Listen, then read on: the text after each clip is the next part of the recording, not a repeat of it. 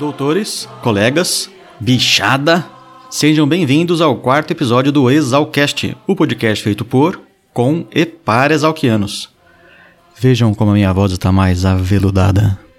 Pois é, galera, comprei dois microfones novos, o que deve melhorar bem a qualidade do áudio. O episódio de hoje ainda foi feito pelo celular, mas até que o áudio não ficou tão ruim. Consegui consertar alguma coisa aqui na edição. A galera gostou bastante do papo com o Jorge Ori, também pudera, né? O professor tem simpatia sobrando. Quanto à duração dos episódios, aqui vai o comentário que o Lepra, Guilherme de Almeida Ol, da turma de 96, ex-morador da Copacabana, mandou para mim no final do ano passado. Bom dia, meu bichão querido. Parabéns por mais um podcast aí, meu. Quando eu comecei a, a ouvir você falando do tempo tal, eu já pensei, é, vou falar pro bicho fazer mais curto depois, mas quando a gente começa a ouvir e ouve tudo, cara, parece que 50 minutos ficou pouco precisava mais. Eu acho que você tem que fazer mais, cara. Deixa isso aí, porra. Eu tô emocionado aí. Terceiro podcast emocionante. Agora a próxima aí você vai mandar aí. Se mandar com o cancro, eu vou gostar muito, porque é um cara que eu gosto demais. Então, bicho, tá caminho certo aí. Que bom que você tá fazendo isso aí. Tô muito feliz. Aí vê aí o que, que a gente pode te ajudar também, né? Porque você tá dedicando seu tempo, tudo aí, o que, que a gente pode fazer para te ajudar aí para que esse negócio do Exalcast não acabe nunca mais. Cara, é bom pra caralho. Viu? Muito obrigado. Obrigado mesmo. Feliz Natal. Um beijo. Tchau. Os bichos Prudência e Xavier também fizeram comentários semelhantes quanto a deixar o episódio do tamanho que ficar. E que a galera vai se acostumar a ouvir podcasts mais longos. Alguns até reclamaram que os episódios do Cardoso e do Meio Quilo ficaram muito curtos. Lepra, você e todo mundo podem me ajudar divulgando o canal. O Exalcast teve 1137 downloads até hoje. Hoje é dia 8 de 2 de 2019. Sendo que a metade foi só do primeiro episódio. O resultado está muito positivo, mas tem muito exalquiano por aí que ainda não escutou. Então aí vai, o programa de hoje tem mais de uma hora. Depois me diga o que acharam. Ou cismaram. Para quem viaja muito, que nem eu, é moleza. Eu até prefiro, dentre os canais que assino, programas mais longos. Mas pra turma da cidade pode ser mais complicado mesmo. Se bem que é só levar o celular na academia e escutar enquanto faz esteira. Ou então, vai ouvindo de pouquinho. O papo dessa vez foi com o nosso querido Zilmar Ziller Marcos, formado na turma de 55. Eu passei boa parte do dia com ele lá na DAI, a Associação dos Docentes Aposentados da Exalc. Durante a manhã a gente conversou sobre a entrevista, elaborou alguns pontos e montou a pauta, e à tarde a gente fez a gravação. Só essa conversa da manhã já daria uns três episódios. Infelizmente, só depois que eu fui embora que lembrei que não falamos sobre a DAI. Na verdade, não falamos sobre muita coisa. Mas o Zilmar mandou um áudio curto contando sobre a associação. Vou colocar depois da música do encerramento. Portanto, fiquem na linha mais alguns minutinhos. Continuem mandando dicas e comentários para o e-mail exalcast.gmail.com. Exalcast se escreve exalc, seguido de AST. Ou mande uma mensagem para 67 99984 1119. Agora relaxem e aproveitem a entrevista. Mas antes, uma palavrinha do nosso patrocinador.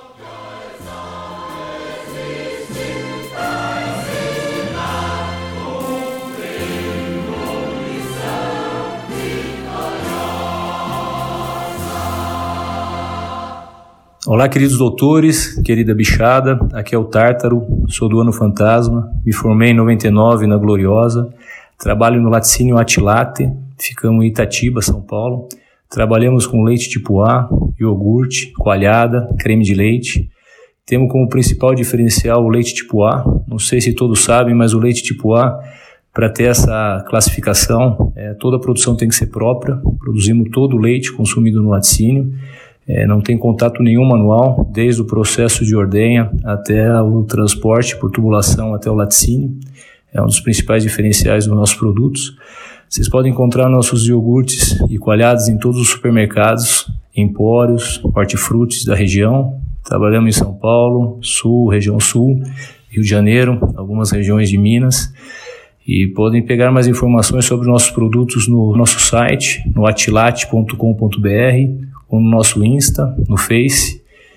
É, um abraço a todos. Agora fiquem com o podcast do nosso querido colega acadêmico Dindim. Mas eu, eu, comecei a te contar que lá nos Texas tinha que fazer o curso de inglês. O professor, duas horas com o professor de inglês, gramática, e duas horas com o professor de cultura. Falar como é que é a vida dos Estados Unidos, ensinar a viver. Nós tínhamos um grupo de uns 16. O brasileiro era eu e o Divaldo Cobra, da mecânica. Anivaldo Cobra, o doutor Mamata, colega acadêmico do Zilmar. O Cobra e eu fomos na mesma turma aqui e fomos dois juntos nessa bolsa. Ficamos lá dois anos e meio. Ele foi falar sobre verbos regulares e deu uns exemplos de verbos irregulares, né? Por exemplo, bring, brought, brought, né? sing, sang, sung. Uhum. E os irregulares nem sempre têm as mesmas terminações, as mesmas regras. Aí mostrou os verbos regulares e disse, todos eles terminam em ED. E deu, botou nas duas diversos exemplos. I work, I talk, etc.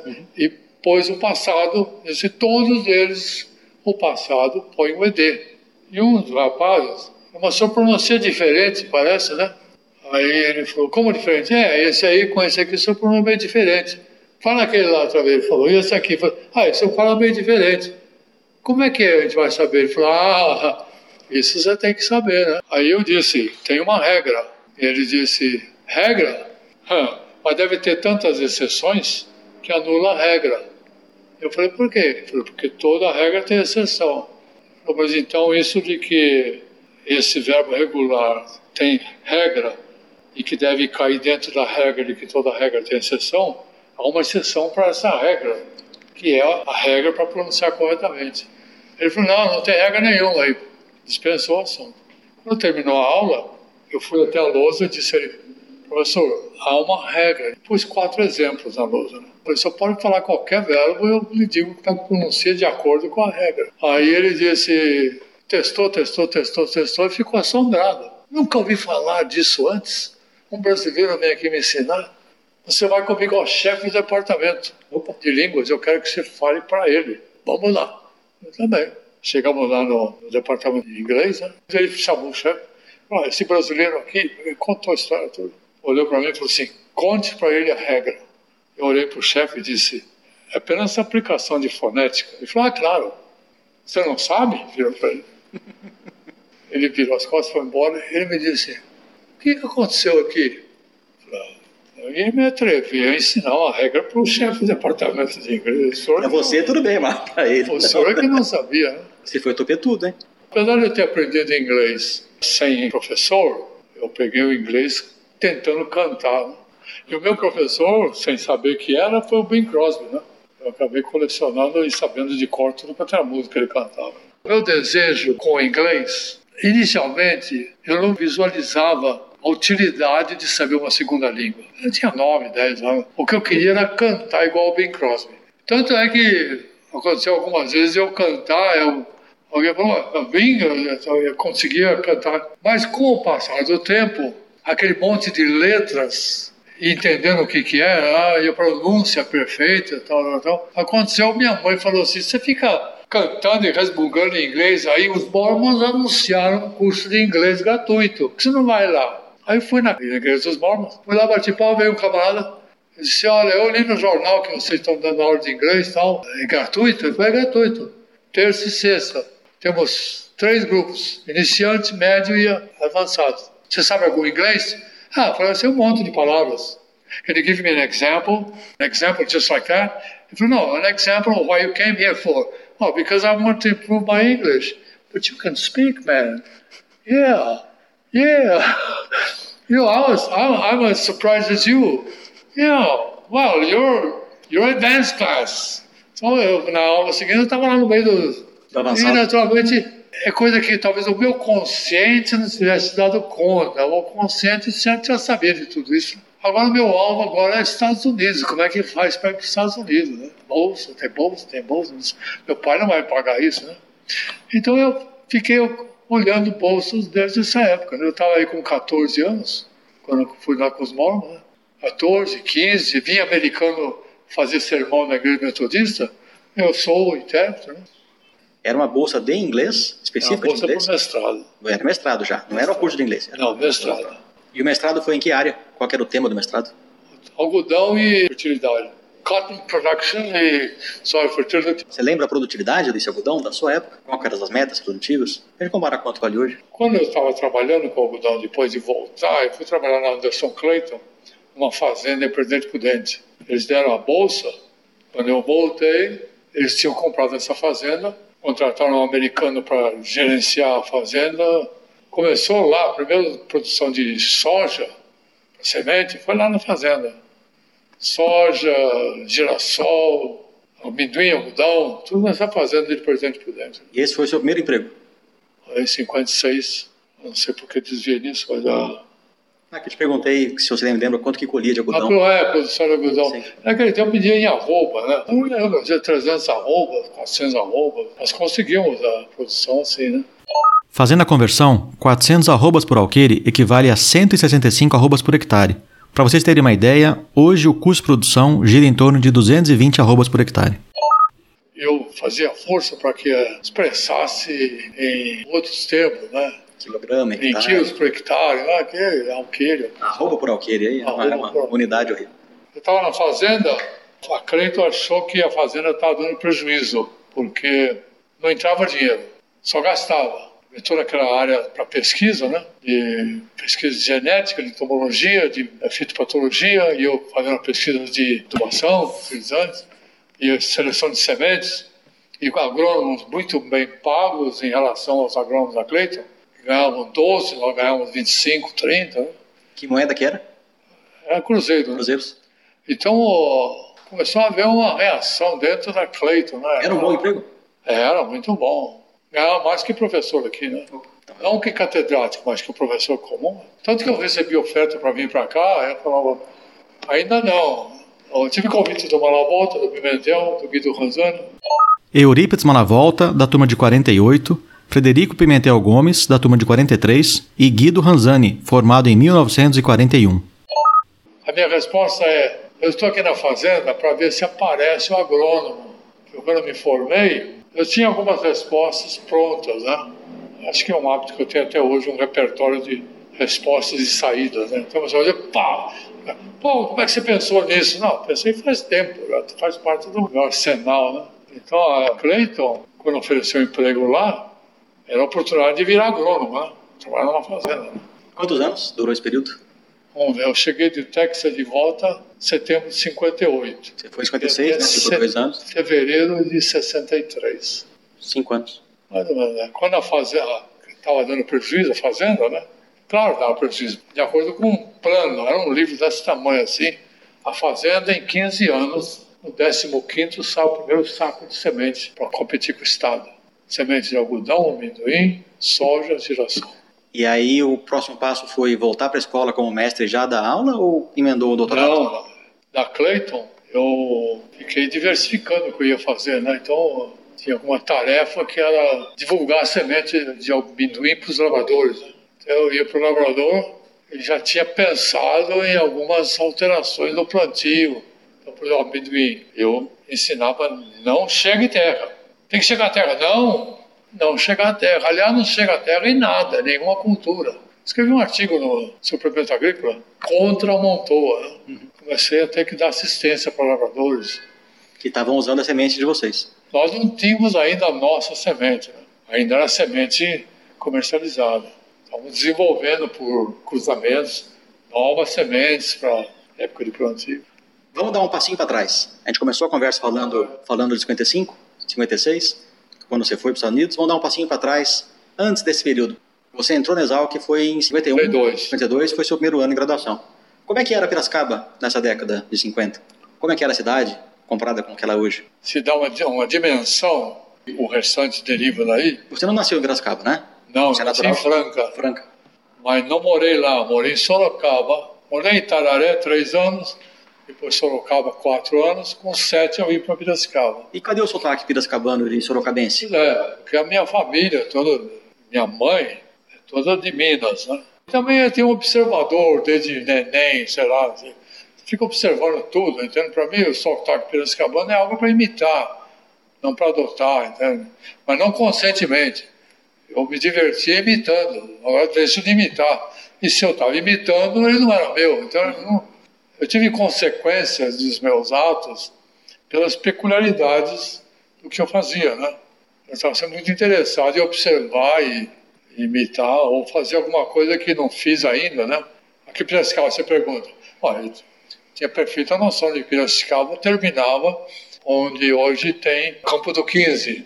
Ali acabava a cidade, perto do É, de cemitério? lá para cá era a fazenda chácara do Pedro Rico. Já tinha o cemitério na época, não? Cemitério lá em cima? Sim, do lado Tinha, do 15. porque a cidade terminava no cemitério também. A cidade ia do Campo do 15, da Vila Resende, só o começo, até a indústria de Edine, depois não tinha mais nada, até a estação da Paulista. Então era limitada por esse quadrado. Isso era Piracicaba. Isso dava quantos habitantes? Quando eu mudei para cá, tinha 60 mil, E hoje estamos com quase 300? 400. 400 habitantes? Perto de 400. Hum, cresceu demais. Então hoje Piracicaba tem uma extensão, eu acredito que o que tem fora desse quadrado é maior do que o do quadrado. Né? Piracicaba tinha algumas coisas de cidade pequena e de cidade grande. Mas Piracicaba tinha um teatro bem no centro da cidade. E e- em cima desse teatro era a biblioteca da cidade. Piracicaba tinha dois cinemas, Broadway, que virou um jogo de bingo e depois agora virou uma igreja. E o São José, que é, hoje é um teatro. Em quando tem shows. né? Mas no meu tempo era o cinema e havia claramente o cinema mais fino era o Broadway. E a veia artística começou nessa época? Não sei dizer que eu possa chamar isso, viu? Eu me lembro de começar a representar na igreja metodista. Um grupo reunia alguns sábados à noite e oferecia uma social. Vinha toda uma cidade, vinha lá e tinha umas uns quitutes para comer e tal. E a gente fazia um show, imitando uma rádio. Né? Havia naquele tempo uma rádio chamada PRK30. RK30, de comédia, né? E nós imitávamos aquilo. RK30. É, né? e o PRK30 tinha o que falava com sotaque português e tinha outro que tinha um- uma voz assim. Boa noite, minhas queridas fanzocas. É, É esse mesmo, perfeito. Eleutério Nabapo, do Alicerce. E aí ele aparecia como gago, né? Ô, Eleutério, você sabe recitar poesia? e vou. Ih, meu Deus do céu. né?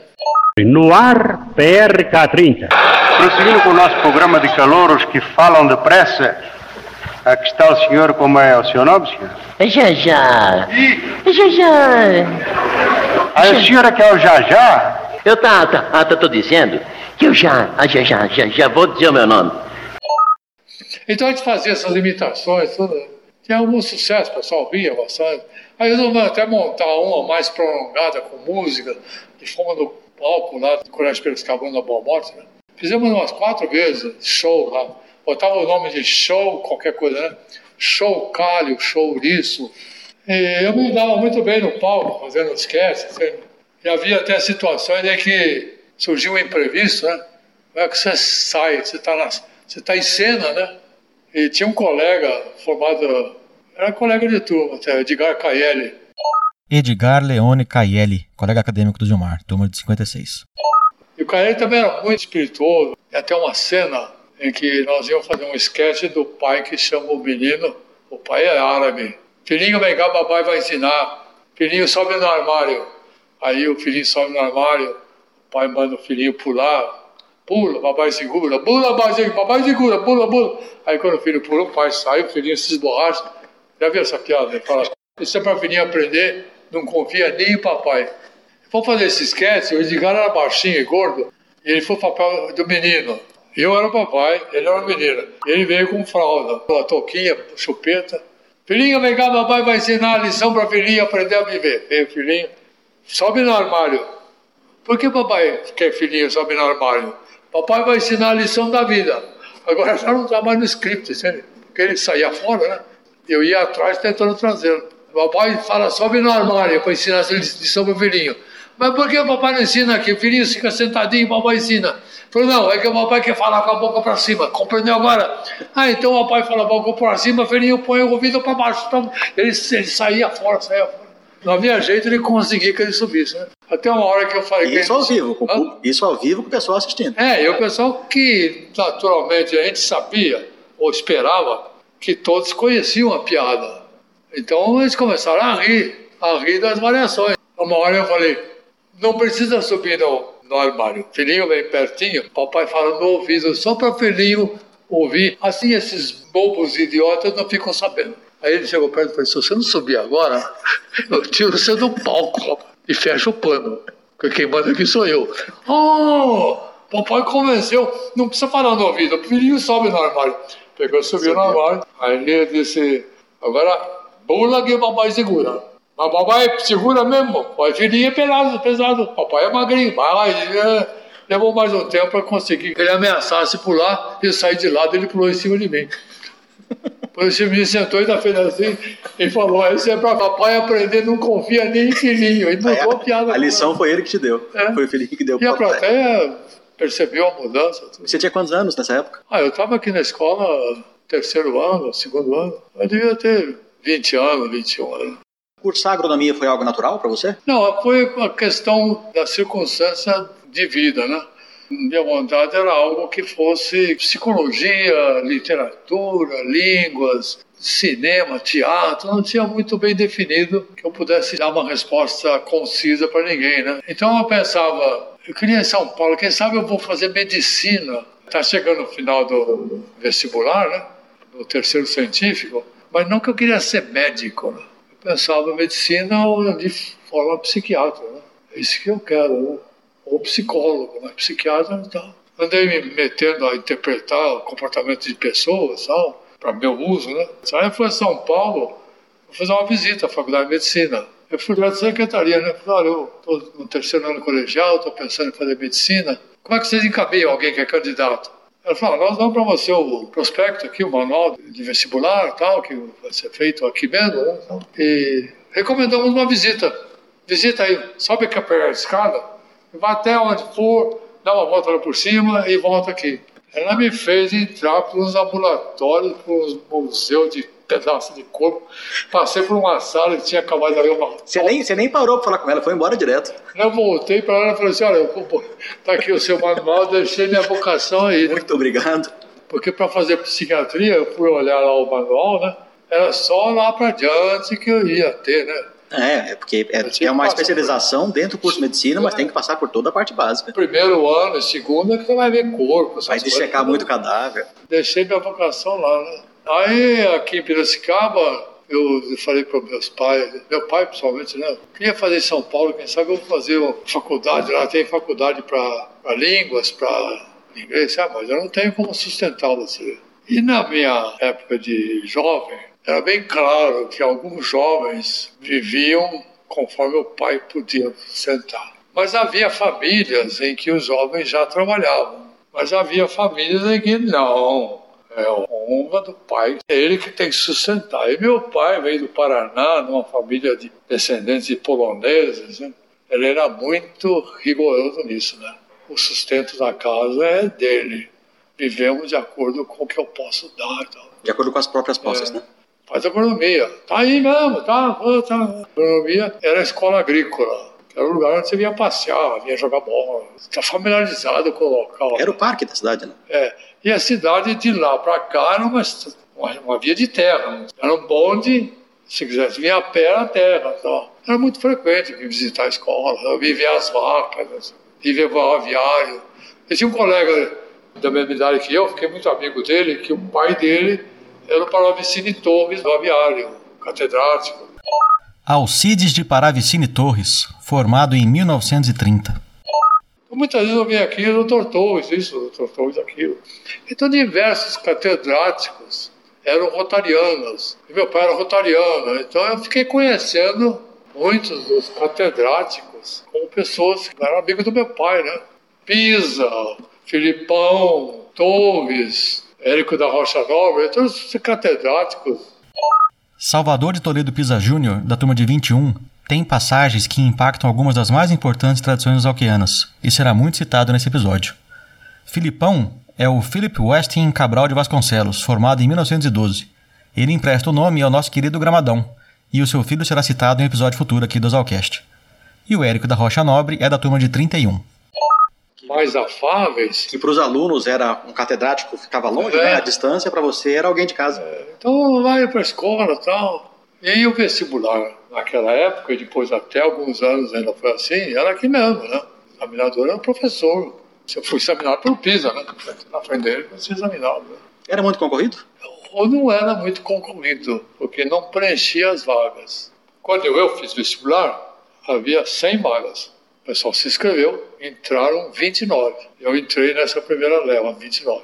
Aí passa um janeiro, né? Fevereiro, faz uma segunda vez. Abre vagas novamente, mais inscritos. Mas, aí entraram mais, que totalizou 52. Que foi o total da sua turma. Tá, fechou. Fechou e vocês seguiram É. até a graduação. Não completava a vaga. Mas passou por um período que completou a duras custas. Tinha a primeira chamada do vestibular, depois a segunda, a terceira, chegava na quarta. E chegou vezes que alunos que não passou em nenhuma chamada ligava e falava: Eu tenho interesse. Se tiver vaga, eu quero. E a pessoa entrava só para mostrar interesse. Não, e houve período em que você. Quantas vagas são? Vamos supor, 100 vagas. Só entraram 80. Chama o próximo. Então vai baixando a nota de entrada. Ah, sim, para poder preencher as vagas. É, completava as vagas. Quando eu dei aula com o professor, as vagas eram sempre completadas. Né? A meta é completar a vaga e isso acaba sendo ruim, né? É. Porque piora o nível dos alunos um pouco. Mas eu entrei na escola, não tive problema no começo, exceto matemática, porque as matérias eram continuação de tópicos com os quais eu era familiar, né? Primeiro ano, química, física, É, o, o primeiro ano é uma continuação do colegial, né? é, química, física, botânica, tinha uma, uma aulinha prática de agricultura, que era só ir no campo, olhar, arar, tal, a gente não fazia nada. Então não tive problema no primeiro ano. Em matemática eu tive problema. E em 52 você deixou de ser o Gilmar e virou o bicho cantor? A bicho cantora foi uma defesa contra o trote, né? E deu para perceber que os veteranos trotistas, a vasta maioria, é meio imbecil. E os veteranos mais inteligentes davam trotes Inteligentes. inteligentes, era uma coisa que ele pegava alguma coisa que não fosse uma besteira. O trote dele era pegar um bicho, ficar de costas para ele no chão. Ele pôr o pé dele em cima do bicho, bem na cabeça. Outro bicho vinha com um pano para engraxar o sapato dele. Outro bicho era o acelerador, que era as costas do bicho, em que ele fazia assim com o pé. E outro bicho era o barulho do motor. Então ele, ele acelerava o bicho, o outro, ele, ah, todo mundo ria. É, não é um trote muito inteligente. Pode até ser divertido, mas não é muito inteligente. Eu percebi que o veterano, ele se encantava, ele gostava de você fazer algo que ele pudesse te comandar, né? Me pareceu isso, né? Tinha um professor Homero, você conheceu o Homero, da tecnologia? Homero Fonseca, formado em 53. Ele estava um ano na minha frente, né? Não, dois anos. Eu estava entrando no primeiro ano, ele já estava no terceiro. Nós conversávamos em inglês, em outras ocasiões, fora da escola. Então, quando eu entrei como aluno, ele sabia que eu, o meu inglês. Então, ele queria falar inglês comigo na frente dos outros para se exibir, né? Falava assim, por que você não me manda cantar uma música para eles, né? Ah, é, então quem quer ouvir que música tal? Aquela que está na moda, não sei o quê e tal. Aí eu cantava e, às vezes, para minha satisfação, eu punha minha própria letra xingando todos eles, de imbecis, idiotas. E o Homero entendia também, ele ria mais ainda. Então. Mas isso foi, o- também o trote dura pouco ali, né? Não, E esse apelido te acompanhou durante a Não, graduação? Foi só naquele foi período? só naquele período e depois... É que o nome Gilmar era um nome também diferente, né? É. Eu imagino que já, Né, já não seria... ficou, não, não provocou. Depois, mesmo quando chega na passeata, que naquele período, gradativamente foi se perdendo isso. Não sei se no seu tempo ainda tem. Naquele tempo, a passeata dos bichos era um evento na cidade. Né? O dia da passeata dos bichos era um sábado, a gente ia lá para uma república, geralmente era uma república na Voluntária de Piracicaba, onde hoje é a Telefônica. Ali era uma grande república. E lá é que os bichos se fantasiavam e dali saía a passeata. Só os bichos fantasiados. Os, os veteranos não, os Os doutores veteranos iam acompanhando, dando ordem e tal. organizando o rebanho. Organizando, e todos que entraram. No meu ano, por exemplo, saíram 50 e tantos alunos. Todos fantasiados. Você lembra a sua fantasia? Eu era de cantinflas. Cantinflas. O veterano chegou para mim. Você, bicho, só vestir essa aqui? Não, eu já escolhi a minha. E que você vai ver? Eu vou de cantinflas. Você sabe cantinflas? Você foi que homem que passou você que passou. Já soltei um cantinflas em cima do cara. Ah, tá bom, você é de cantinflas. Então eu me vesti com. Você já viu filme de cantinflas? Sim, já vi. Vesti com um colete assim, só na metade, a calça aqui arriada, um bonezinho, e saí desfilando de cantinho. Eu ia na plateia, dava chapelada na turma, né? Que passou? Estava assim. Ai, homem, que estou como ronco los motores, isso aqui, né? Então, que na, no, no final ia lá no, no palanque, né? os bichos que mais se destacavam iam na praça, lá em frente da Catedral, tinha um palanque enorme, ali os bichos tinham mais graça, faziam um show com os veteranos comandando. Né? E você era um deles? E eu fui lá também, lá e dei chapelada nos veteranos, eu, um bicho cantinho, né? Na minha época, a passeata era um pouco mais democrática. Todo mundo era fantasiado, não só os bichos. Uhum. E a gente saía do centro acadêmico, que também era na Voluntários. Ia até a Praça Central é. e pulava na fonte, era uma festa. Mas os tempos vão mudando em tudo, né? Mas eu falo, é verdade, os tempos mudam. Sim, mas veja bem o que é que se ganha e o que, é que se perde. É, há mudanças que você ganha e perde, né? É, a tendência é quem vivia o período anterior achar que perdeu e quem vive o novo achar que é. ganhou, né? Mas Piracicaba tinha algumas peculiaridades muito curiosas ligadas à escola, ao, estudante. Então, naquele período que eu vivi aqui, menino, mocinho, entrei na escola, ainda cursando, a palavra estudante é aquele pessoal da agronomia. Não é o pessoal que faz ginásio em qualquer outro lugar. Não, estudantes são os estudantes. É o pessoal da escola. Vou dar um exemplo concreto, para você não precisar ficar procurando aí que situação. O Cine Brother eram quatro blocos de cadeira de poltrona, né? Uhum. Você chegou a usar? É isso mesmo, é o do Benjamin que eu fui. Era o Brother? Chamou Palácio. Acho que era o Palácio. É. Mas o, o, cinema tinha quatro blocos, né? Agora, esse bloco aqui, entre esse bloco e esse, tem um corredor. As duas primeiras fileiras de cadeira desse bloco são dos estudantes. Ninguém senta ali até que apague a luz, se houver alguma vaga, pode sentar. Mas quem que falou isso? Onde é que está escrito? Não, sabe-se que é assim. Senso comum. Sabe-se que é assim.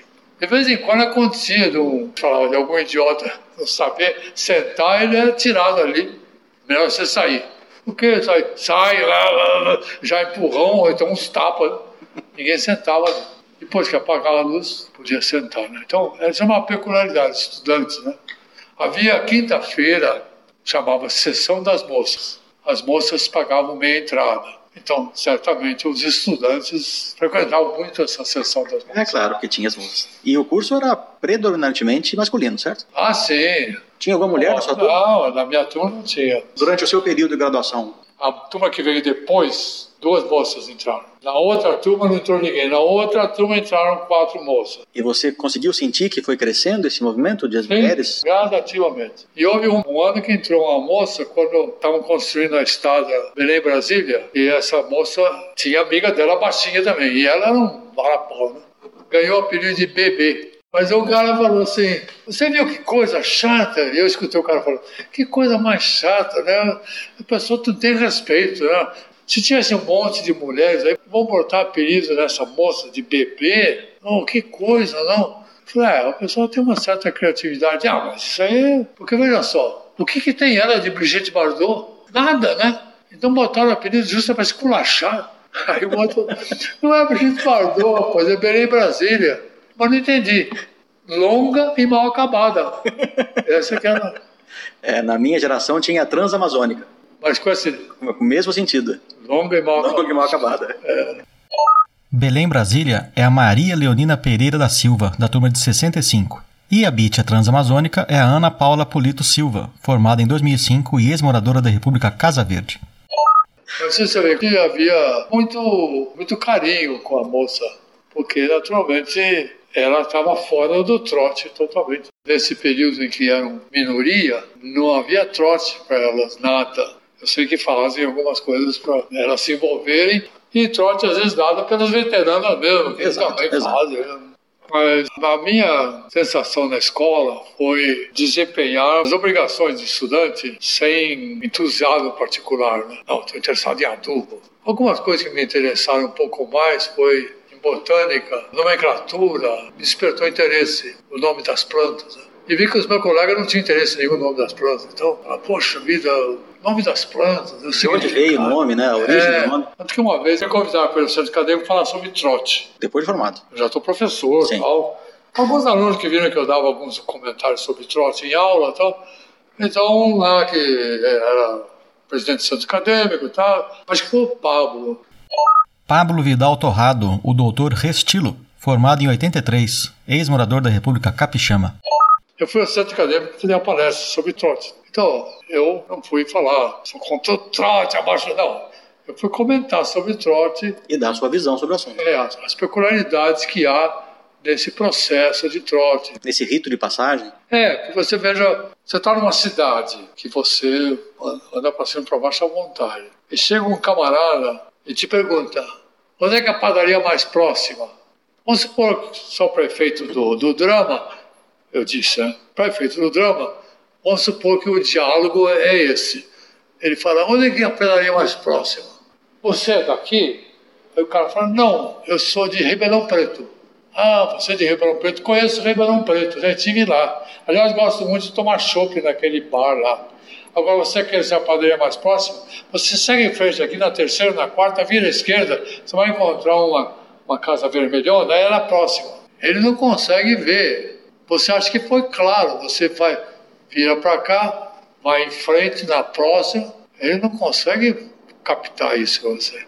Então você passar a orientação na escola, imagine você estar tá lá no segundo ano, lembrar no seu primeiro ano você não tinha ideia de onde é que é tudo.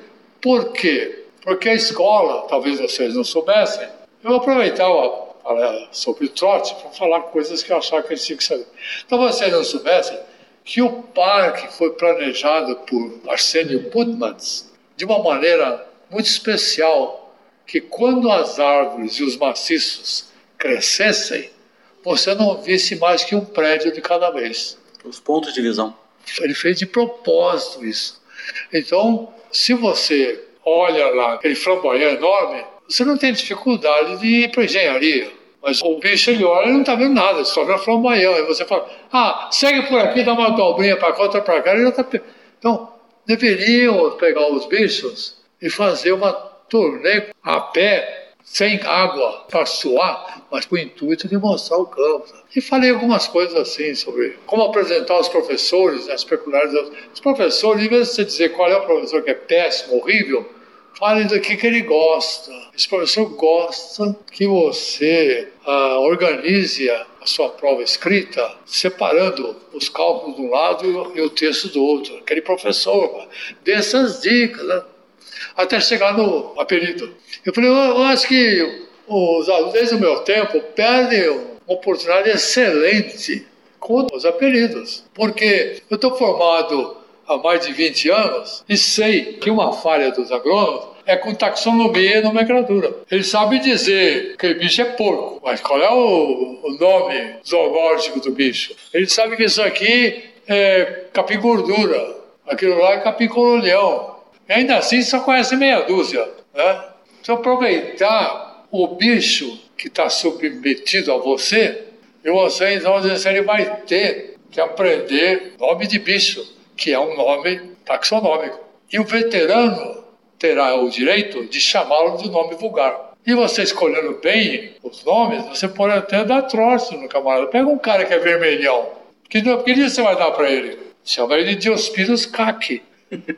Agora, o veterano pode chamar ele de Caqui, Caquizinho, Caquizão. Mas o bicho tem que saber que é Diospirus Caqui. Por exemplo, que eu me dei e falei assim: imagine que entra uma uma bicha, uma bicha, uma bicha, né? Bicha, uma é. bicha. Linda. Linda, mas como toda linda, é impertigada e metida. Qual é melhor apelido para você dar para ela do que Poinciana Régia? Mas ela para todo mundo é flamboyant.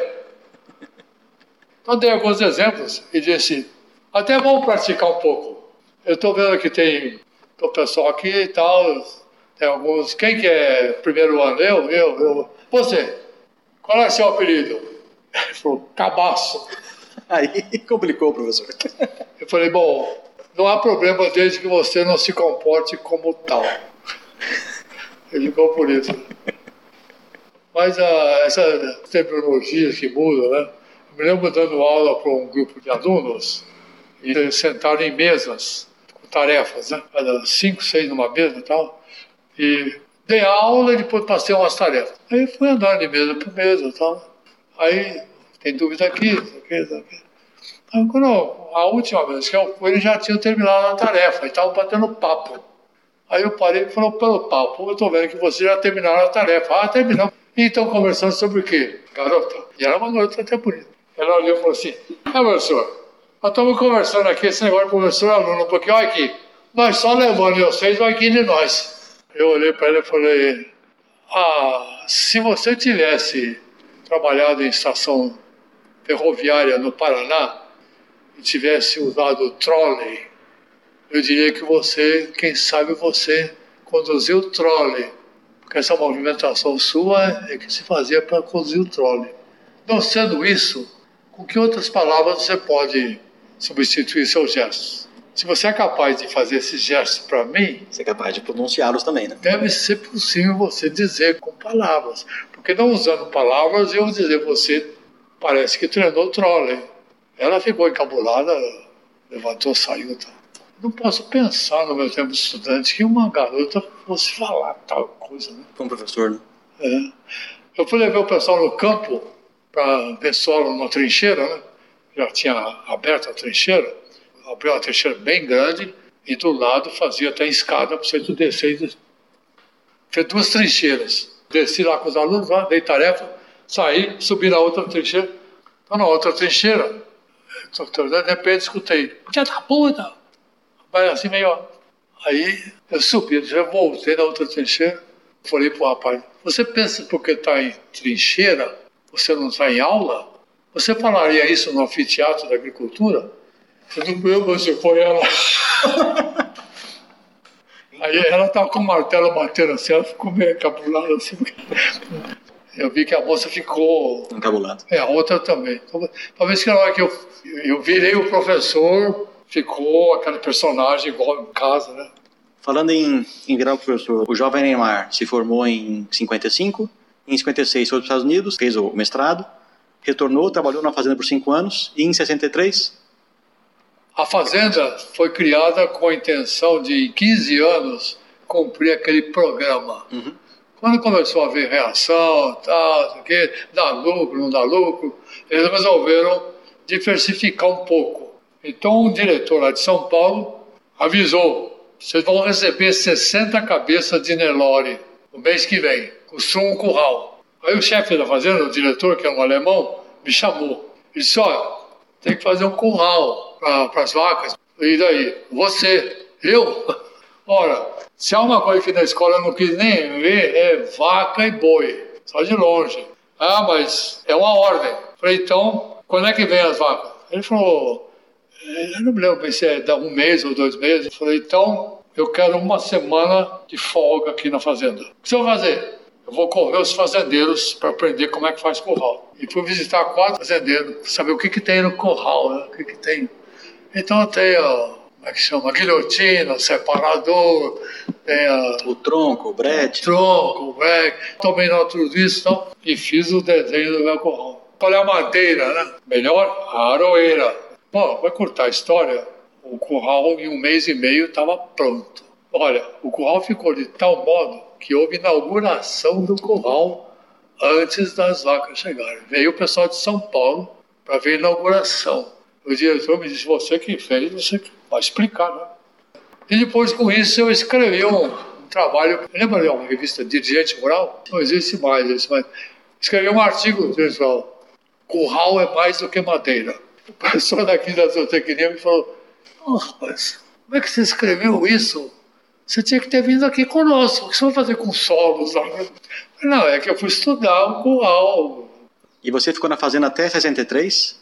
Como houve essa reação com o pessoal da fazenda que ganhava mais e não entrava dinheiro e tal, houve uma movimentação no sentido de acabar com a fazenda. Primeiro o americano foi embora, depois o alemão foi embora, puseram um agrônomo formado aqui como chefe, e tinha quatro agrônomos que foram contratados um na frente do outro, né? um depois do outro, e todos eram contratados assim, vai aos Estados Unidos, faz o mestrado, bota trabalhar na fazenda. Com a fazenda agora vai reduzir, eles começaram a dispensar na ordem que contrataram. Então, o primeiro a ser dispensado fui eu. Houve uma reunião.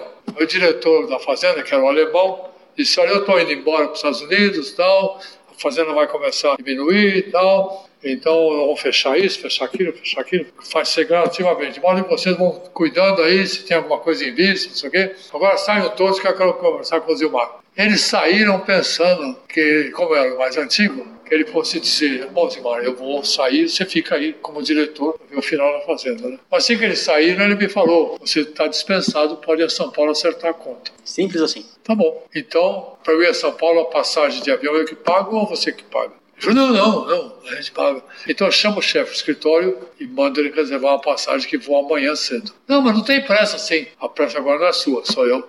Aqui não quero ficar mais. Aí veio o chefe do escritório, tal, marcou. Eu fui para casa, falei para a esposa tal. Eu morava na fazenda, né? À noite vieram os caras todos, né? Veio o Eric Bauer, o cara da Semente, outro. Ah, como é que é, o diretor? Que nada, pô, fui dispensar.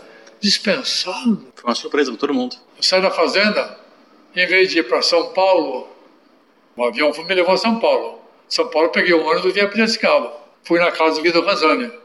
Bati palma e veio, ô, ô, Delmar, como é que, ô, o que tá fazendo aqui? Falei, ele me olhou e falou, tá na hora de recolher? Vem saber se seu convite está de pé. Claro, claro, pode mexer os papéis, porque a fazenda vai fechar e já está dispensando todo mundo. Eu fui dispensado, então eu vou a São Paulo agora só acertar os papéis. Falei, não, pode, tudo certo. Não tinha um processo de concurso como é hoje? Durante um tempo, até um certo ano, não sei até que ano foi isso, 1975, talvez 72, era por convite. O que é interessante, né? Por convite, o catedrático sabe que reflete nele. Veja lá quem você vai pôr. Bom, enfim, voltando ao assunto, eu fui a São Paulo, assinei os papéis e voltei a Piracicaba, fui na sala do Pimentel. Frederico Pimentel Gomes, formado em 1943. Ele havia me convidado duas vezes para fazer um seminário, apresentar um seminário de estatística, para falar sobre estatística teórica. Eles queriam um seminário de alguém que contasse ele está aplicando nos seus experimentos, que é o que eu fazia na fazenda, né? Então eu entrei na sala dele e ele, ô, oh, seu Mar, como vai? Aqui devo a sua visita. falei, professor, a fazenda fechou, acabou a fazenda, e eu tive um convite do professor Razani, resolvi aceitar o convite dele, porque o que eu fiz até hoje no mestrado e na fazenda tem mais que ver com a cadeira dele do que com a matemática. E a matemática, eu como aluno, tive dificuldades.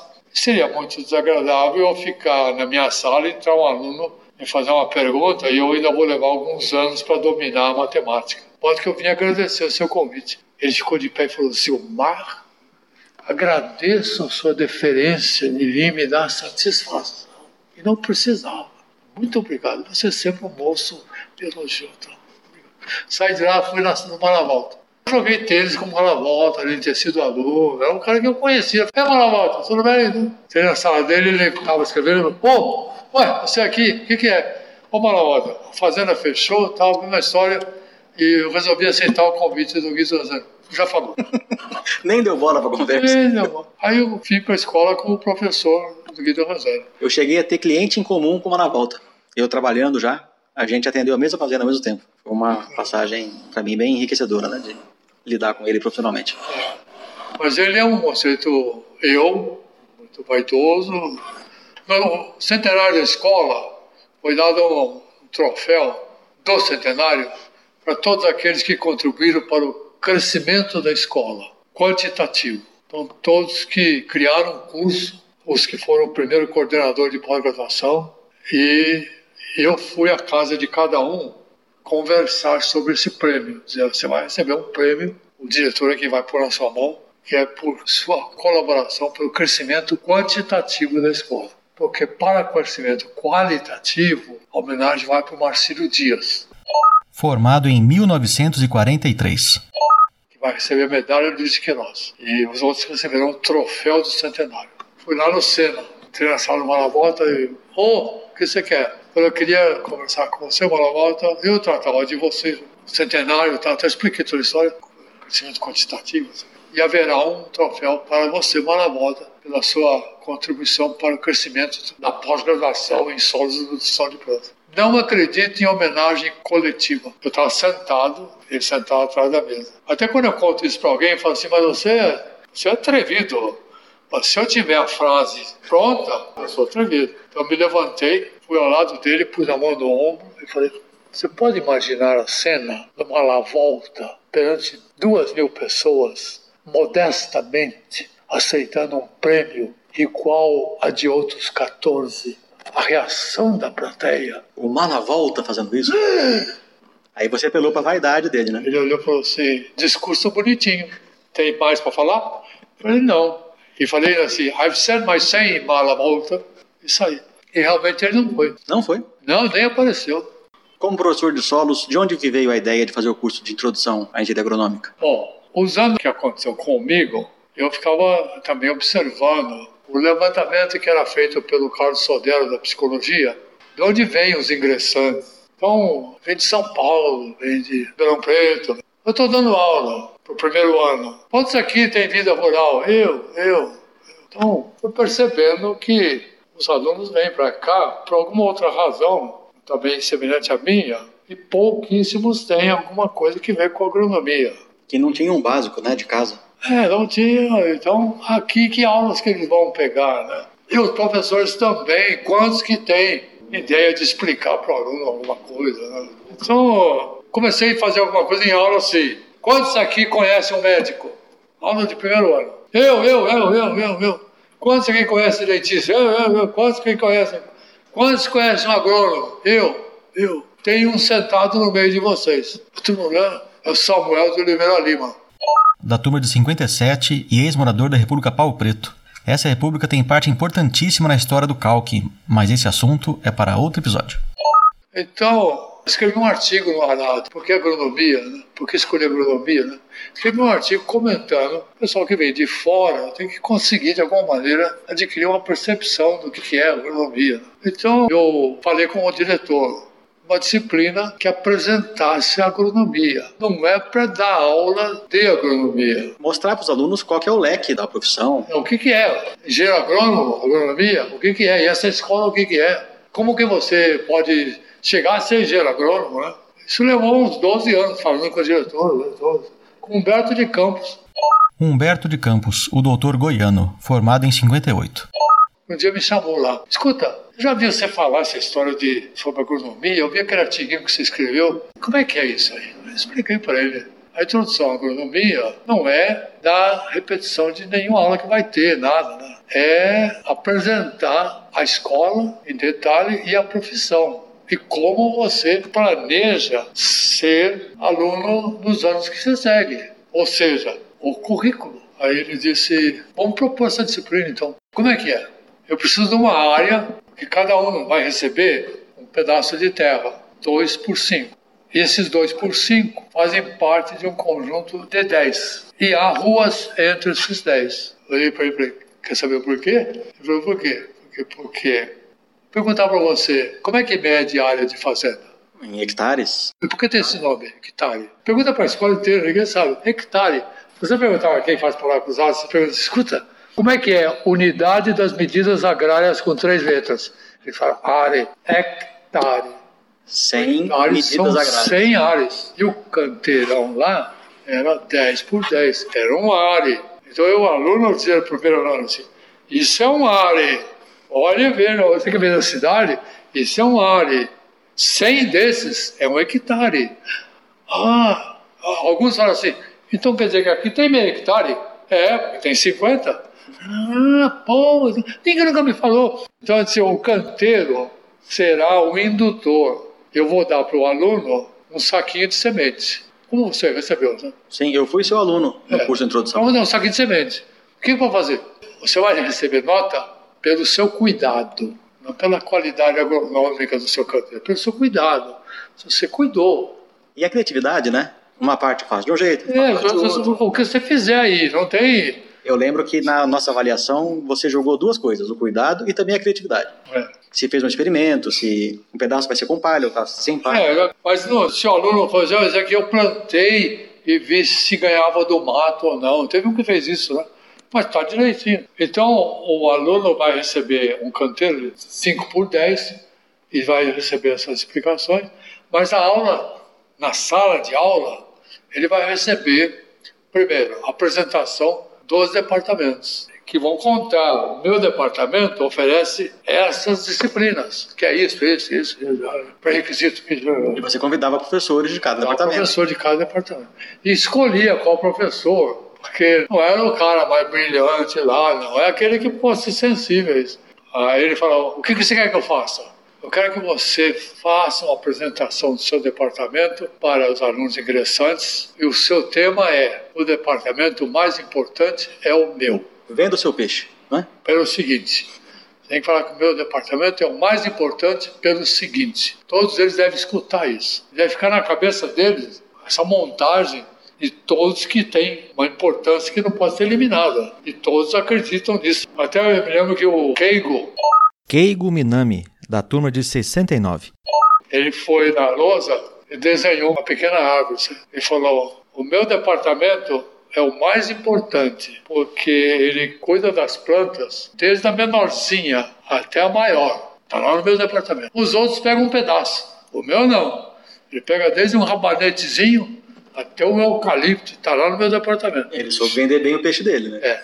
Mas aí ele disse: além disso, as famílias, dona de casa, vovó, as irmãs, as tias, todas consideram o meu departamento mais importante. Porque o meu departamento é o único que ensina como cuidar de uma única planta. E por isso que ele tinha feito o desenho lá. Né? Então ele quer, quer ter apenas uma goiabeira.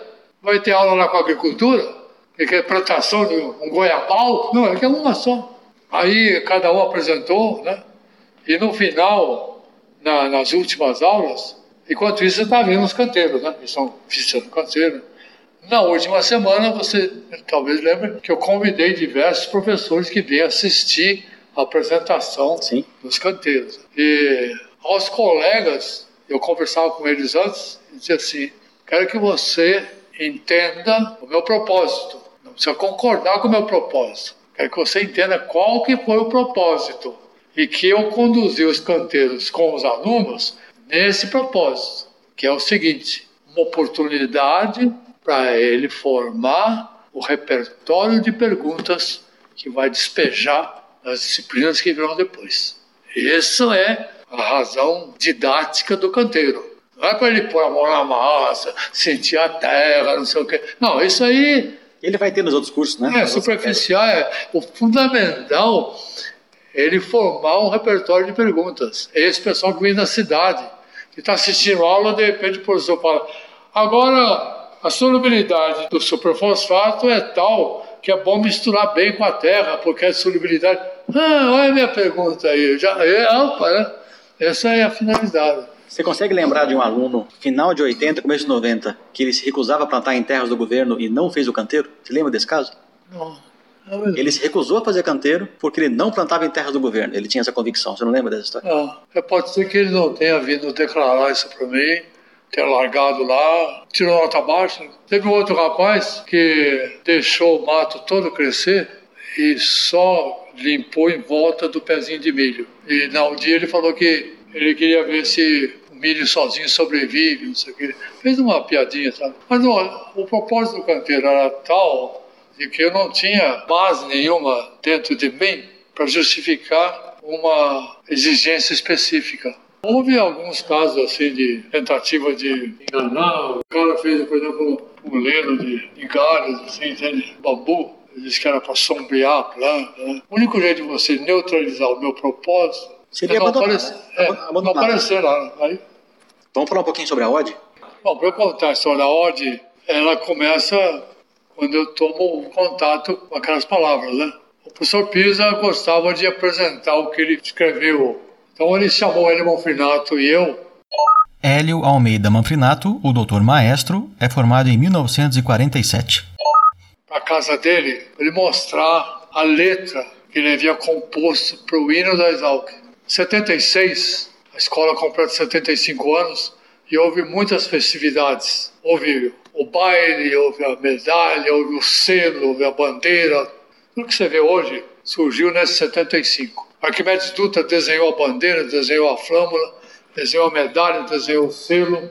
E houve jantar, baile, houve um ano de festividades. E alguém disse, tem que ter um hino. Nós não temos hino da escola. Há uns 15 anos atrás, alguém escreveu um hino, mas ninguém se interessou. Está lá nos arquivos, é como se não existisse. Então abriram um concurso, o hino da Exalc. Prêmio, 10 mil cruzeiros. Era muito? Eram talvez uns três ordenados do professor. Eu estava trabalhando no hino. Achava que tinha que ter um. Então eu fui trabalhar no hino assim. O hino tem que ser curto, tem que falar da missão, que você possa dizer, essa é a missão da escola. Mas não pode falar a missão da escola descrevendo inteira. Como é que vai ser? Tem que ser algo que você pegue na. Eu ficava pensando, pensando que agora acredito que você fica aberto, né? o seu cérebro que se encarregue. Vai buscar aí onde você acha. Né? Eu já tinha até um esboço da melodia. Tinha o esboço da melodia. Tará, tará, tá, tá, tá, tá. Tará, tará, tá, tá, tá, tá. É, isso tá bom, né? Mas não sei, é começo, fim, meio. Então em casa eu cantarolava isso. Aí lançaram o concurso. Parei, não vou mexer nisso, esses músicos que entram, de maestros. Escreveram nove hinos. E o doutor Pisa escreveu uma letra, chamou um músico da cidade, que era amigo dele, Rossini Dutra, para fazer música. E o doutor Pisa chamou o Hélio e eu para ouvir a letra dele. Vamos na casa dele, ele pegou o papel, falou para mim, leia você. Eu peguei aquela letra e li nove estrofes sem estribilho. Aí eu bati os olhos assim, que vocês acham? Oh, excelente, que beleza, que lindo. Ah, oh, poxa, doutor Pisa, você vai ganhar, hein? Pô, tá? Saímos os dois, o Hélio me disse. Um pouquinho puxa saco, né? É. O Hélio falou: o que, que você achou? Ô, Hélio, hino desse tamanho, quem vai cantar isso, né?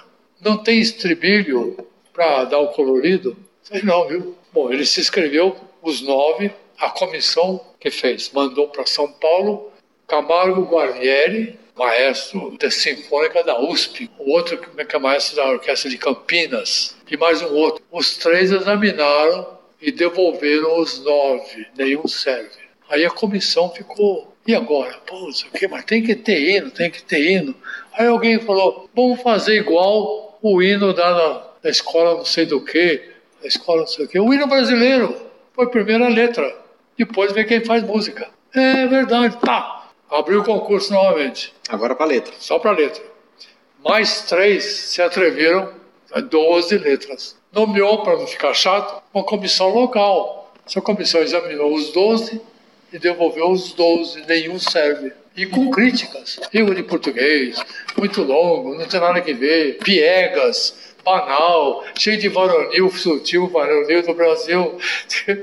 Ficou sem o concurso. Isso já era que ano? 76. Quando chegou no final do ano, a última reunião da congregação, o professor Pisa pediu a palavra e disse: Eu fiz uma letra para o hino dessa escola que não foi aceito, mas eu gostaria de que os senhores tomassem conhecimento de que é que eu escrevi. Eu vou ler. E leu as nove estrofes dele. Quando ele acabou de ler, o Pimentel Gomes falou assim: Peço que conste em ata. Aprovado deu para o João Barbosa, que era o secretário, ele botou em ata. E o João me contou, o João era muito meu amigo, pô, você viu a reunião de ontem, o Pisa leu a obra dele lá, eu falei, ah, eu li, ele pediu para ler, eu contei, eu vou na casa dele para ler e tal. Então isso é fim do ano de 76. Agora, passa 76, 77, 78, 79, ninguém está se falando mais do assunto, nem eu também estou pensando no assunto. Em 81, o Aristeu agora é o diretor. Os 75 anos foi com o Salim. O Aristeu me chamou. Olha, o aniversário da escola tem passado em branco. 75 foi comemorado, depois não houve mais nada. Eu quero uma sessão solene, bonita, dos 81 anos. Quero que você planeje isso aí para mim, então, tá bom? Falei, bom, eu vou planejar, eu volto te apresentar. Fui para minha sala, tá? no dia seguinte eu voltei e disse, olha, o coral que o Hélio está dirigindo, que foi você mesmo que estimulou que formasse, está pronto para ser lançado. Então a cerimônia será no lançamento do coral. Oito músicas do coral. Vai ser homenagem aos aposentados. Discurso do Pisa. Ele faz o discurso do aposentado. Mas vai ser assim: põe as cadeiras na lateral, assim, como se fosse um tribunal, dos professores aposentados. Chama um por um, eles sentam lá. Aí chama funcionário aposentado. O professor levanta e vai na plateia buscar o funcionário dele e traz para sentar do lado dele que tinha uma cadeira vazia. Então isso fica aquela Poxa, bonito, estou gostando, estou gostando. E quando tiver todos aposentados sentados lá, professores e, e funcionários, Pisa faz o discurso dele. Então isso será intercalado com músicas cantadas pelo coral. E terá um discurso dos 80 anos. Você que faz. Não, eu, não, você que faz. Não tem conversa. Bom, tá pronto o programa? Falta dizer só uma coisa para você. Será aniversário da escola é dia 3 de junho. 3 de junho ou 4 de junho? Será? 3 de junho. O meu é 4 de junho, da escola é 3 de junho. 3 de junho. É uma quarta-feira. A cerimônia será uma da tarde. Uma da tarde? Não vem ninguém. Mas você é o diretor. Suspenda o expediente. Lota o salão nobre. E quem é que tem que estar tá lá? Funcionários e professores e alunos. Ótimo. E virão os gatos pingados da cidade que ficam sabendo. Agora eu vou com o discurso aqui que eu vou falar de discurso. Né? Eu fiquei. Isso aí foi. Talvez tenha sido em março, abril, não sei. A gente não sabe como é que brota a ideia, né? De onde que vem? Você está assim, de repente. Aí eu pensei, seria interessante se tivéssemos um imaginar um encontro com o Luiz. Ah, como é que. Se o Luiz Queiroz aparecesse aqui agora e olhasse, ia dizer, oh, que orgulho que eu sinto. Ou será que ele ia dizer, bom, mas tomou outro caminho, tomou outro. O que será? Luiz Queiroz aqui? Então, eu fiquei pensando nisso, né? E quanto mais eu pensava, passava um dia, passava outro, eu fui firmando a ideia de que será um encontro com o Luiz de Queiroz. Como, eu não sei, né? Será um encontro, eu vou chegar a falar. Então. Ah, vem o negócio do teatro, né? A cena, né? eu não falei, ah, é a oportunidade de eu subir no palco. Mas deve ter sido isso que me, me colocou na posição de fazer a cena, né?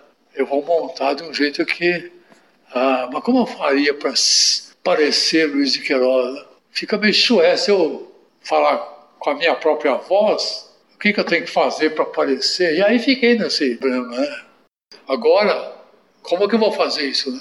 Eu vou chegar e declamar poesia, o, o discurso lá. Então eu tenho que treinar o discurso, né? Não conseguia. Eu estava dando aula em Pirassununga, segunda-feira. Eu ia lá em Pirassununga, dava aula à noite, eu ficava, pousava lá para dar aula no dia seguinte e ia embora. À noite, eu estava no meu quarto sozinho, não conseguia ler o discurso. Tentei inúmeras vezes, até desisti. Falei, acho que é para não, não insistir com isso, não. Eu começava o discurso, dizer, graças a Deus, não conseguia.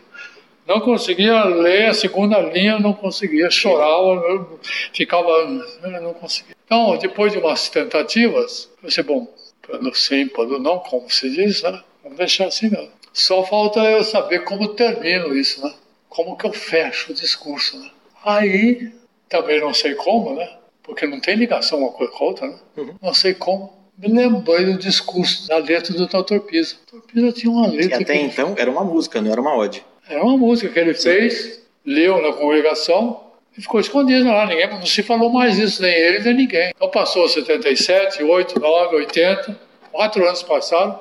Eu estou lá com o meu discurso, né? Tentando ensaiar, tentando ensaiar, não conseguia. A certo momento lá veio a letra do Dr. Pisa, fala da escola, que eu tinha lido, né? Eu tinha uma ideia do que era letra do Dr. Pisa, letra Luiz de Queiroz, teu monumento é a tua escola, escola. Como é que é o negócio do Dr. Pisa? Ó, oh, escola, nossa. Fui lá com o João Barbosa. Escuta, onde é que está essa letra, não sei o quê? Então, ele abriu a ata lá, está aqui a letra. Né?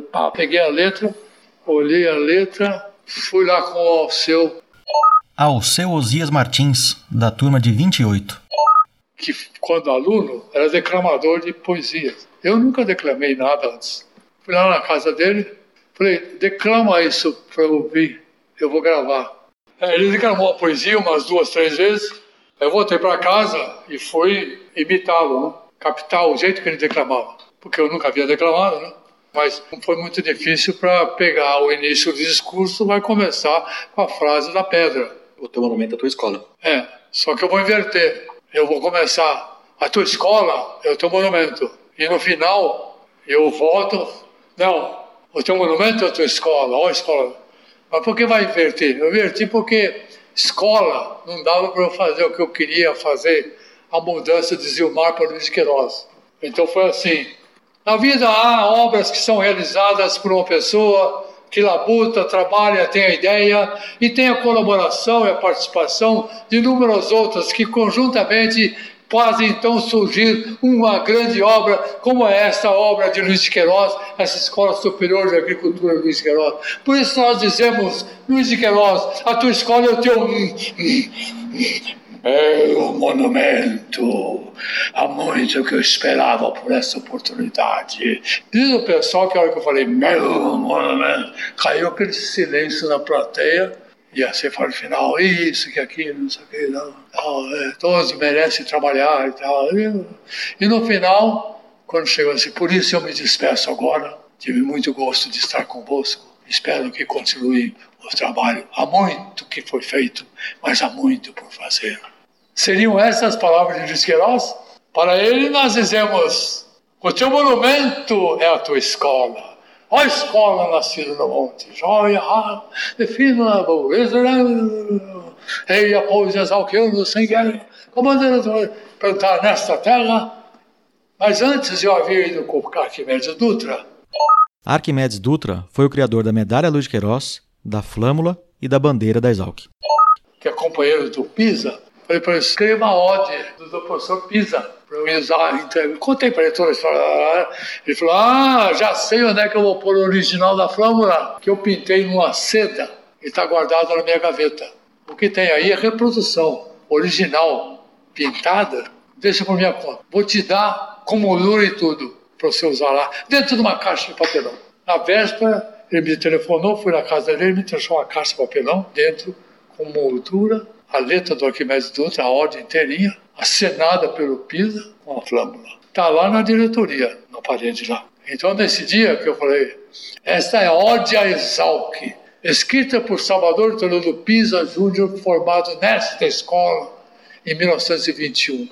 Declamada segundo a interpretação de Osias Martins, formado em 28, que está sentado ali. Dita por quem vos falou, formado em 55 desenhada em pergaminho por Arquimedes Dutra, doutorado em 73, nesta escola. E agora nas mãos de Aristeu, formado em 49, nesta escola. Aristeu, Aristeu mesmo. Aí o pessoal bateu palma que não tinha fim.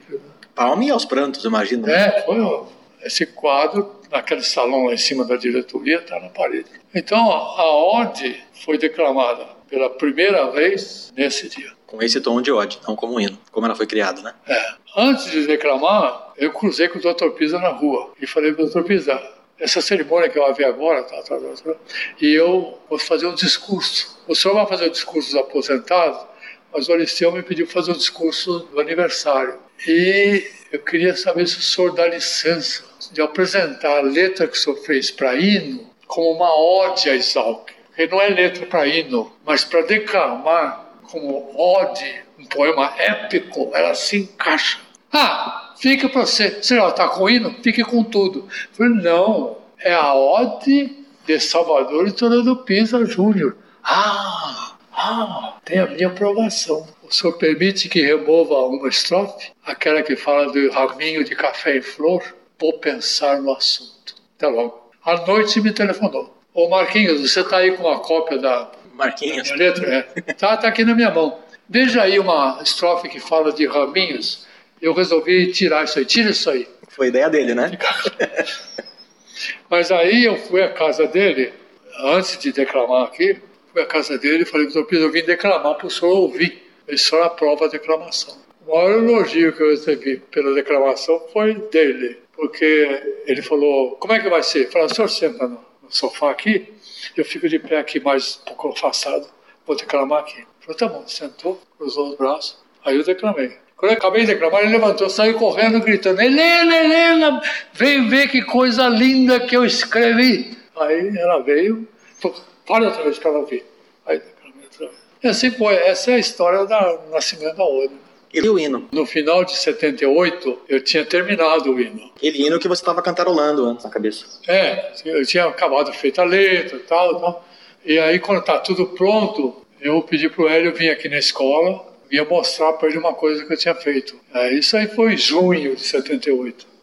Eu disse, Hélio, eu vou cantar para você que eu fiz, e você, meu amigo, você não vai me deixar fazer um papel ridículo. Você vai ter que falar a verdade, não como com o doutor Pisa lá que você falou. Ele falou, não, então tá bom, claro, claro, então pode cantar. Aí ele se emprumou bem dentro do carro dele. Aí eu cantei. Água, o sol e a terra existem com própria beleza. As plantas silentes e sempre sustêm o equilíbrio dos ciclos da natureza. Plantar, criar e conservar a exal que existe para ensinar, cumprindo missão vitoriosa. Mas cantei para ele inteirinho. Quando acabei, ele olhou e falou: eu é que tinha que ter feito isso. Não você. Ficou com inveja da ideia. Eu que sou maestro. Puxa vida. Você tem isso no papel? Está aqui na minha mão. Eu tinha na mão só as bolinhas. E já era com essa melodia, como a gente cantou agora. Porque lá com a minha esposa, nós tiramos a melodia nas, só as bolinhas, na, na posição da pauta, mas sem divisão. Ele falou, então me dá aqui. Canta outra vez. Eu cantei outra vez, me dá aqui. À noite ele me telefonou vem aqui ver uma coisa. Fui lá, ele tinha posto a divisão, é, si bemol, não sei quantos, tal, dedilhou no piano, é isso, né? Falei, é, tá aqui. Agora você pode levar para botar na pauta. Tal. Então a história do hino também ela vai, vai adiante com outras coisas. Né? Aí, chega no final de 78, vem dois alunos na minha sala, formandos, turma de quatro anos. Lembra o nome deles? José Carlos Epifânio e Marcos Matsunaga. Respectivamente, os doutores Tripa e Matsunaga, ambos da turma de 78. Ô, pastor, dá licença um pouquinho? Tá, pois não, sentaram, tá, eu já conhecia, eles eram representantes da congregação. Sentaram os dois e. Então, algo que possa ser útil? Seguinte, professor, mas antes disso, eu tinha ido à escola, à secretaria, porque naquele tempo o professor usava cadernetas terminava o ano, entregava a caderneta. Tinha uma pilha de caderneta na mesa. Eu falei para o João Barbosa, posso olhar as cadernetas? Ele falou, pode, você é professor, pode olhar. E eu fiquei olhando as cadernetas, fiquei umas duas horas lá, anotando quem que dá aula, quantas aulas que dá e quem que assina por aula. Né? Anotei tudo isso e voltei para minha sala. Aí eu estou na minha sala, chegam esses dois caras. Ô professor, tudo bem e tal? Então, aqui vieram. Queria uma cópia daquela tabela que o senhor fez que tabela? É, senhor foi lá na secretaria e tal. Como é que está sabendo disso? Nós fomos lá pegar a mesma coisa que o senhor quis, o João Barbosa não deixou nem pôr a mão. E a dona Ivone falou assim: ó, o professor fez isso que vocês estão querendo, estava com ele. Então eu queria uma cópia. Não tem cópia nenhuma. Como não tem cópia? Não dou para vocês. Você acha que eu vou divulgar para vocês com outra finalidade que, a, que eu não tenho? O senhor não pode achar que o senhor é dono disso, eles ficaram de pé e se, e, e se irritaram comigo. Eu me levantei e falei assim: o que vocês pensam que estão fazendo vir aqui, gritar aqui na minha sala? Falta de respeito? Um deles falou assim: falta de respeito não, estamos demonstrando amor por essa escola. Amor por essa escola? Eu vou mostrar para você amor por essa escola. Senta os dois aí, vou cantar para vocês praticamente em primeira audição, o que só minha esposa e Eli Bonfinato ouviram. Um hino para essa escola. Fiquei de pé na frente deles e cantei. Um olhou para o outro com o olho arregalado. Pefânio falou: Que cacetada! Agora você vê, de onde vem a ideia? Eu não tinha pensado nada. O que veio depois, né? Eu falei para ele assim: Olha, vocês perceberam que nem toda turma tem diretor? Mas todo diretor tem uma turma e entra e sai com eles. A sua turma é Salim Simão. Formado em 1945. Vocês vão fazer alguma coisa para ele, dar um presentinho, uma homenagem? Não, ninguém pensou nada. Se vocês quiserem, eu dou de presente para vocês esse hino, para vocês cantarem em homenagem a ele. Mas como? Reúna a turma, conta para a turma, se eles quiserem, e se comprometerem a manter segredo, eu ensaio vocês agora nessas duas semanas que faltam. É fácil de aprender. E no dia da formatura ainda damos uma pequena passada. E na formatura, na colação de grau, no encerramento, vocês cantam para ele, em homenagem ao Salim, que é a sua turma. E como faz isso? Eu estou lá na tribuna e anuncio o que vocês vão fazer. Bom, vamos ver. Saíram correndo, voltaram, dali um tempo, voltaram, tal, né? marcaram ensaio, ensaiei a turma, escondido. Agora está pronto o hino para ser, ver o que acontece, né? Aí, dia da colação de grau, nos reunimos na frente do prédio principal, toda aquela turma, né? Dá uma passada final, né? Tá bom, é isso mesmo. No dia da colação, eu estou sentado na plateia, na quarta fileira, lá no ginásio. E o João Barbosa sabia que devia o Aristeu me passar a palavra para uma homenagem a Salim Simão. Mas o Salim Simão não sabia de nada. Nada.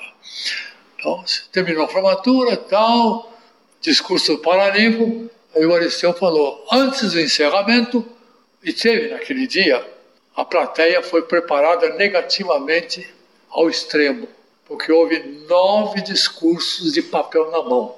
Nossa. A plateia não aguentava. Cansativo. Era aquele. aquela zoeira. Aí o Liceu disse: antes do encerramento, o professor Zilmar, Marcos, o solo, tem uma palavra. A hora que eu me levantei, o Arquimedes Dutra, que estava atrás, falou: mais um, não aguento mais. Aí eu olhei para ele, fiz assim, fui lá para o João Barbosa, que estava no cantinho da mesa, falei, me dá um papel qualquer. Ele me deu uma folha de papel. Aí eu fui à mesa, e a plateia está olhando aquilo, né? fui à mesa, cheguei para o Salim Simão e falei, professor Salim, agora é com o senhor, se prepare. Ele, o quê, o quê? Vai só. Fui na tribuna, peguei a folha de papel e falei assim, eu tenho uma folha só, e não vou usar. Eu joguei a folha assim. A plateia, o que nós vamos fazer é fazer uma homenagem ao professor Salim, porque todo diretor tem uma turma, nem toda turma tem diretor.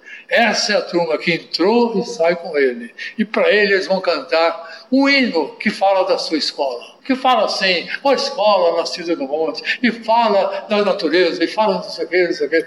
Peguei um diapasão e apitei pi, eles uh, e cantaram, cantaram e falam. Agora, se vier esse ano, agora, na Semana do Luiz Queiroz, foi uma festa com essa turma, né? Completou 40 anos do hino, né? Não, imagina a comoção que foi. Oh, eles estavam todos aí, ensaiaram, cantaram, oh, e eles. Uh... Bom, é isso aí, viu? Não, história fantástica. Professor Gilmar, muitíssimo obrigado. Olha, desculpe se eu vou divago muito, vou para lá, para cá o trabalho que eu vou ter para editar e deixar um pouco mais curto vai é. ser muito árduo. É.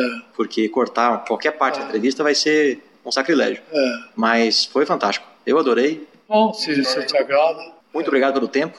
Ficamos aí algumas horas ocupados com isso. É, tá muito bom. Eu gostei também. Achei que, acho que é uma oportunidade. E... Não acontece com frequência, né?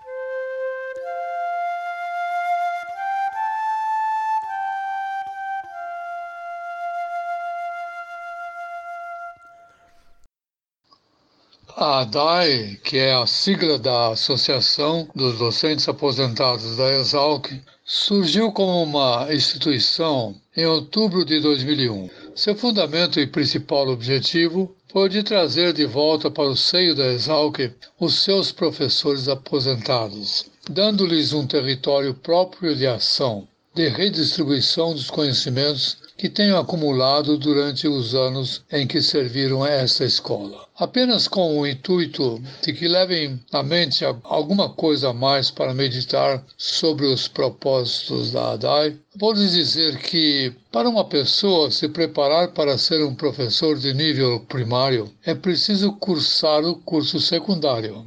Assim, Durante esse curso aprenderá didática, pedagogia, sociologia ou enfim como dar aula. Se seu interesse for se preparar para ser professor de curso secundário, será preciso cursar o curso superior, na faculdade de filosofia, de matemática, biologia, química, física, o que seja. E aprenderá como ser um professor nesse nível. Mas onde se prepara para ser um professor de nível superior?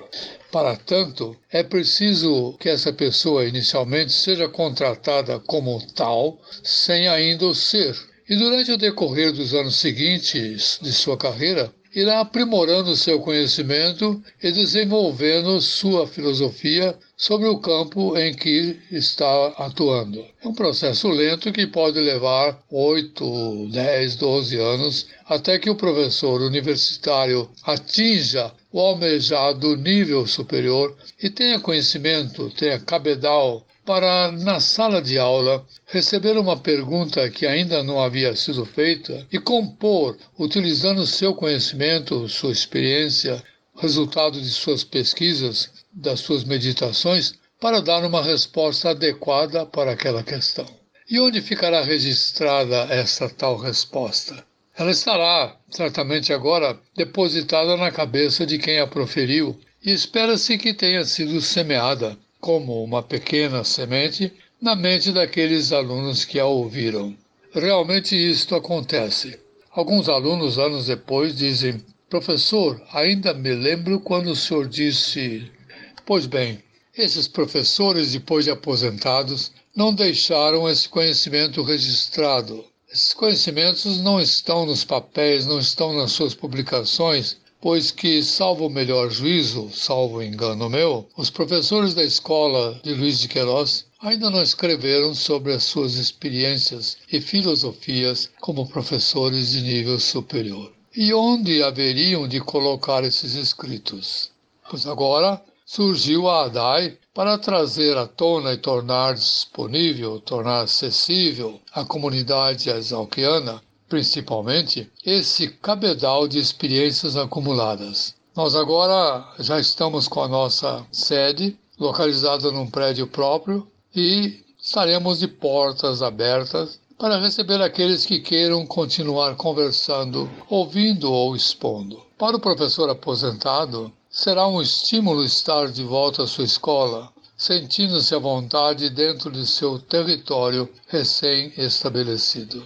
Mas para tal, é preciso que a Exalc reconheça a possibilidade que lhe é oferecida e que os novos professores que estão lutando para se tornarem professores de nível superior possam aproveitar da experiência que lhe está oferecida de bom grado pelos professores aposentados da ADAI, Associação dos Docentes Aposentados da Exalc.